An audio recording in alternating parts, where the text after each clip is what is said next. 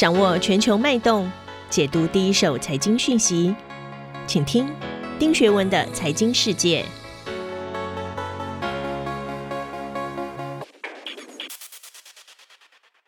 大家好，我是丁学文。Delta 病毒来势汹汹，大家还是要继续注意健康。今天我要跟大家解读的两则新闻呢，第一则是六月十五号，欧盟开始发售支持复苏基金的第一批债券。这是为成员国的经济从新冠疫情复苏中提供资金的关键一步。欧盟纠纠缠缠，经济萎缩了这么多年，耽搁多年的欧元有没有可能借着疫情提升它的全球地位呢？这是我第一则要跟大家分享的新闻。第二则是六月二十号啊，美国两个最大的公立学校校区纽约市和洛杉矶 （Los Angeles） 有可能宣布重新开放学校。被疫情耽误一年多的教育体系，现在的情况怎么样？又让我们看见了什么？首先，我要引述的是 CNN 哦，CNN 下的标题是拜登在他的欧洲之行吸引了许多人的目光，也修复了川普造成的伤害。另外，华盛顿邮报的标题写的是 G7 在美国敦促下对中国采取更强硬的立场。而经济学人有一篇文章的标题写的则是欧元的国际角色，欧元的愿望正在得到提振啊。六月份呢，最吸引眼球的肯定哦，大家如果记忆犹新，就是六月十三号闭幕的 G7 峰会哦。我们看到德国总理梅克尔哦，在峰会闭幕的时候就直言，一个新的美国总统并不意味着世界不再有问题，欧洲将会对我们以后不能接受的事情直言不讳啊。这让大家重新看见了欧洲，从英国脱欧到经济的不振，这个垂垂老矣的大陆确实让人遗忘许久。它有可能随着疫情缓解以及中美对峙的地缘新政治重新崛起吗？曾经让人失望透顶的欧元有没有机会再崛起？不过，如果大家记忆犹新哦，欧洲议会在五月二十号以五百九十九票对三十票反对哦，表决将欧中投资协定冻结，直到中国取消对欧洲政治人物的制裁为止。这表示欧盟好像变得越来越硬了。事实上，从二零一零年初到二零二零年底。欧洲的 STOXX 指数啊，涨幅不到百分之六十，落后 S M P 五百指数百分之两百三十七的涨幅。即使算上股利啊，欧洲基准指数的总回报也只有百分之一百三，而美国的基准指数的回报率超过百分之三百。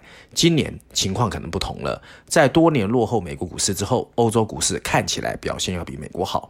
那鉴于欧洲有史以来最大的规模刺激计划即将实现啊，就是所谓我们一般知道的 NGEU。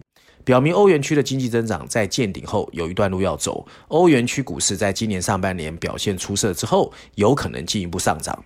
我们遥记哦，二十年前当欧盟推出欧元的时候，全球的经济学家都想知道这个所谓的新货币有没有办法实现第二次世界大战后没有人做到的壮举，那就是挑战强大的美元。如今，欧洲迎来了在国界之外建立欧元实力的机会哦。六月十五号，终于迈出了重要的一步。他们发行的价值两百亿欧元哦，相当于两百四十三亿美元的债券哦。要知道，作为促进欧洲经济下一代的欧盟 NGEU 的一部分，这些债券其实是可以跟美国公债相媲美的。它是一个非常安全的首选资产。其实吧，货币的存在啊，本来就是为了促进发行地范围内的人和企业的一个长远的发展。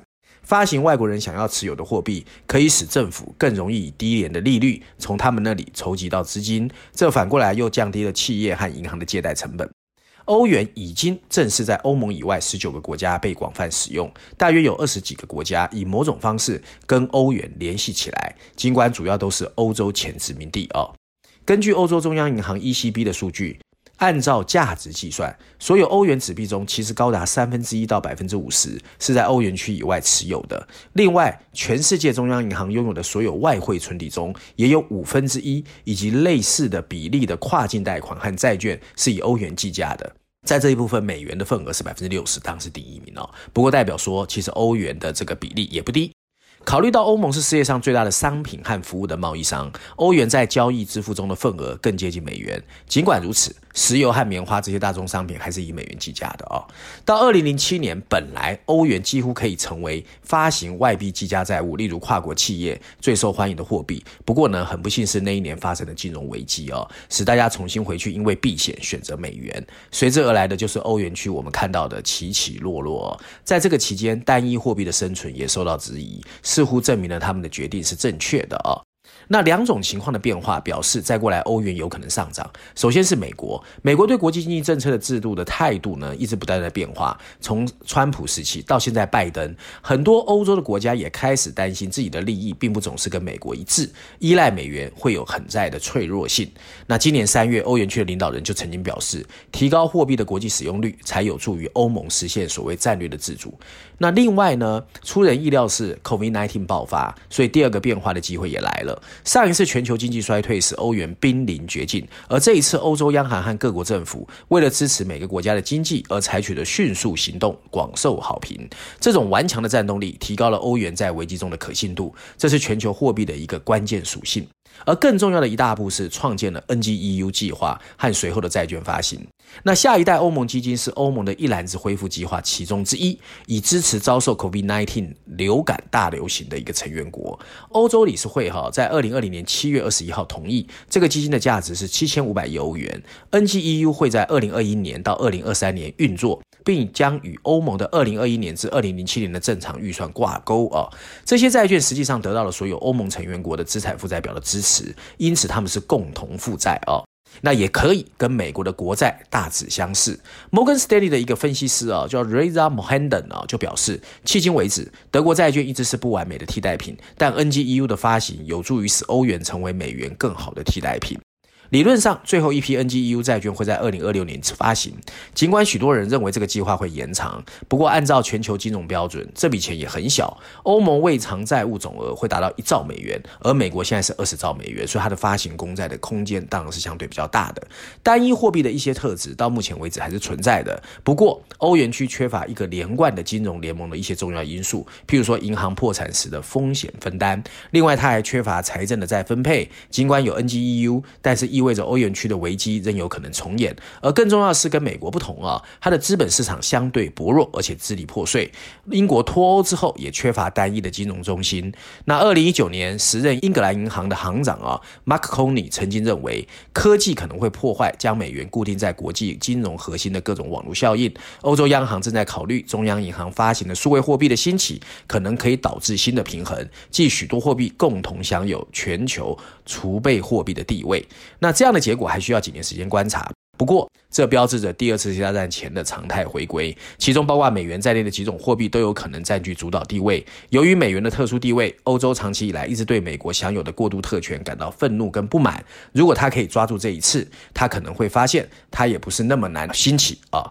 那第二篇文章我要先引出的是《经济学人》，它的标题下的是“关闭全球校园对儿童造成的伤害”。CNBC 的标题是“学校中断，在新冠病毒肆虐期间，许多学生选择了休假而不是远程学习”。那《华尔街日报》（Wall Street Journal） 的标题则是“今年的一些高中毕业率将陷入停滞”啊。在疫情爆发的刚刚开始三个月，我一个来自加州奥克兰的这个单亲母亲的朋友突然失业，然后过了不久之后，他哥哥也死于 COVID-19，所以生活非常的困难。结果他把他的小孩哦八岁送去上一个所谓的远程在线的这个课，那这个课呢是周末上课。那这个周末课程是倡导组织叫 The Oakland Reach，在过去一年中创建了很多在线服务之一。他的创始人就说，Oakland 只有不到三分之一的黑人和有色人种可以阅读。五年来，他的团队一直在有所改善他们的教育，但是学习一下子转上在线时，他开始聘请教师直接回来跟孩子一起工作。所以他说，疫情让我们一直在努力想实现的东西有机会实现。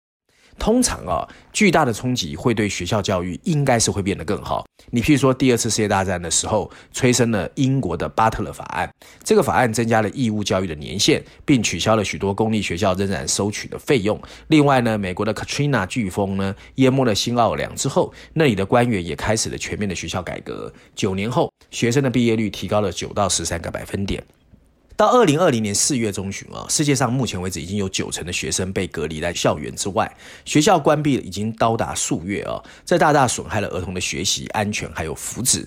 现代教育的批评者常常喜欢说，从十九世纪以来，教育体制几乎没有变化。但 Stanford 大学的一个教育学家叫 Larry Cuban 啊，他就表示，传统的学校模式已经被证明太久没有改变了。他说，家长太过重视老式分级学校的效率和秩序，及现在的教育已经有可能跟不上时代。然而，即使在疫情爆发之前，也有理由怀疑富裕世界的学校是不是 out of time 过时的。一个 OECD 组织在富裕国家进行的测试中就发现，尽管每名学生的支出一直在增加，但总体而言，儿童的学习并没有比二十年前好。二零一七年盖洛普的民意调查也得出结论：美国只有三分之一的高年级高中生认为自己喜欢去上学。COVID-19 和学校建筑的关闭，迫使教师在几天内都转向了远程学习。他们用软体拼凑了在线教学平平台，课程被取消了。英国、法国、爱尔兰这些国家甚至取消了大型的考试。在二零二零年的部分时间里，许多美国学校甚至不计分数，而是通过和不通过就这两个比例而已。麻省理工学院 MIT 的教学系统实验室的一个教授啊，叫 Justin Richard，就表示，对于美国的绝大多数家庭而言，在线教学其实介于失望和灾难之间。来自世界各地的数据表明，平均而言，学童学到的东西比平时还要少。到二零二一年的三月，英格兰的小学生落后。教学课程将近三个月。去年夏天，比利时儿童的测试也一样。一项针对荷兰学生的研究甚至发现，在二零二零年上半年的为期八周的远程学习期间，普通学生根本没有学到任何的新东西。另外，已经处于不利地位的儿童受害更大。荷兰的研究表明，父母受教育程度低的小孩损失高达百分之五十以上。到二零二零年秋天，与早些时候的儿童相比，美国俄亥俄州的八岁和九岁儿童的英语学习落后了三分之一，而黑人学生的考试成绩比白人又下降了五成。学校停课还凸显了面对面学校教育对儿童身心健康的重要性。日本中部的昭金市的一所初中老师吉永英就说：“当学校停课，一些学生留在家里自残的情况况有所发生。”另外，澳大利亚墨尔本的中学教师也表示，一些应对在线学习的孩子在行为和态度上不如预期成熟，他们的社交发展跟学业的发展也不匹配。尽管如此，还是有一些亮点哦。这场危机加强了教师和家长之间的联系。研究表明，这些联系提高了出勤率，并最终推高了成绩。确实，COVID-19 几乎没有让孩子生病太重。在截至四月为止的一年中，五到十四岁的美国人感染死于 COVID-19 的几率只有五十万分之一，这大约是正常情况下儿童死于交通事故几率的十分之一啊！也很少有政府仔细权衡其中的成本跟风险。即使酒吧和餐馆重新开张，但很多国家还是关闭学校，不管是为了安抚教师，或者是安抚父母。那这个结果就是这些比较年轻的大脑注定缺乏刺激。英格兰的小学生比正常情况受教晚了大约三个月。二零二零年，伊索比亚的儿童学习比平常时期少了百分之六十到七十。很少有政府采取起码的相关措施弥补学生的损失。去年投入到 COVID-19 的纾困计划中，只有百分之二用在教育。联合国发现，到去年秋天为止，只有四分之一的儿童可以获得某种补救计划。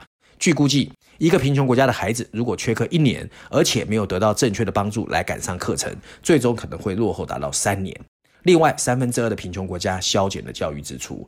金钱不是万能，但即使在经济繁荣时期，最贫困的国家每年也只为每个学生花费四十八美元，这是不够的。联合国预测，二零一八年到二零二二年，来自外国的教育援助还会下达百分之十二。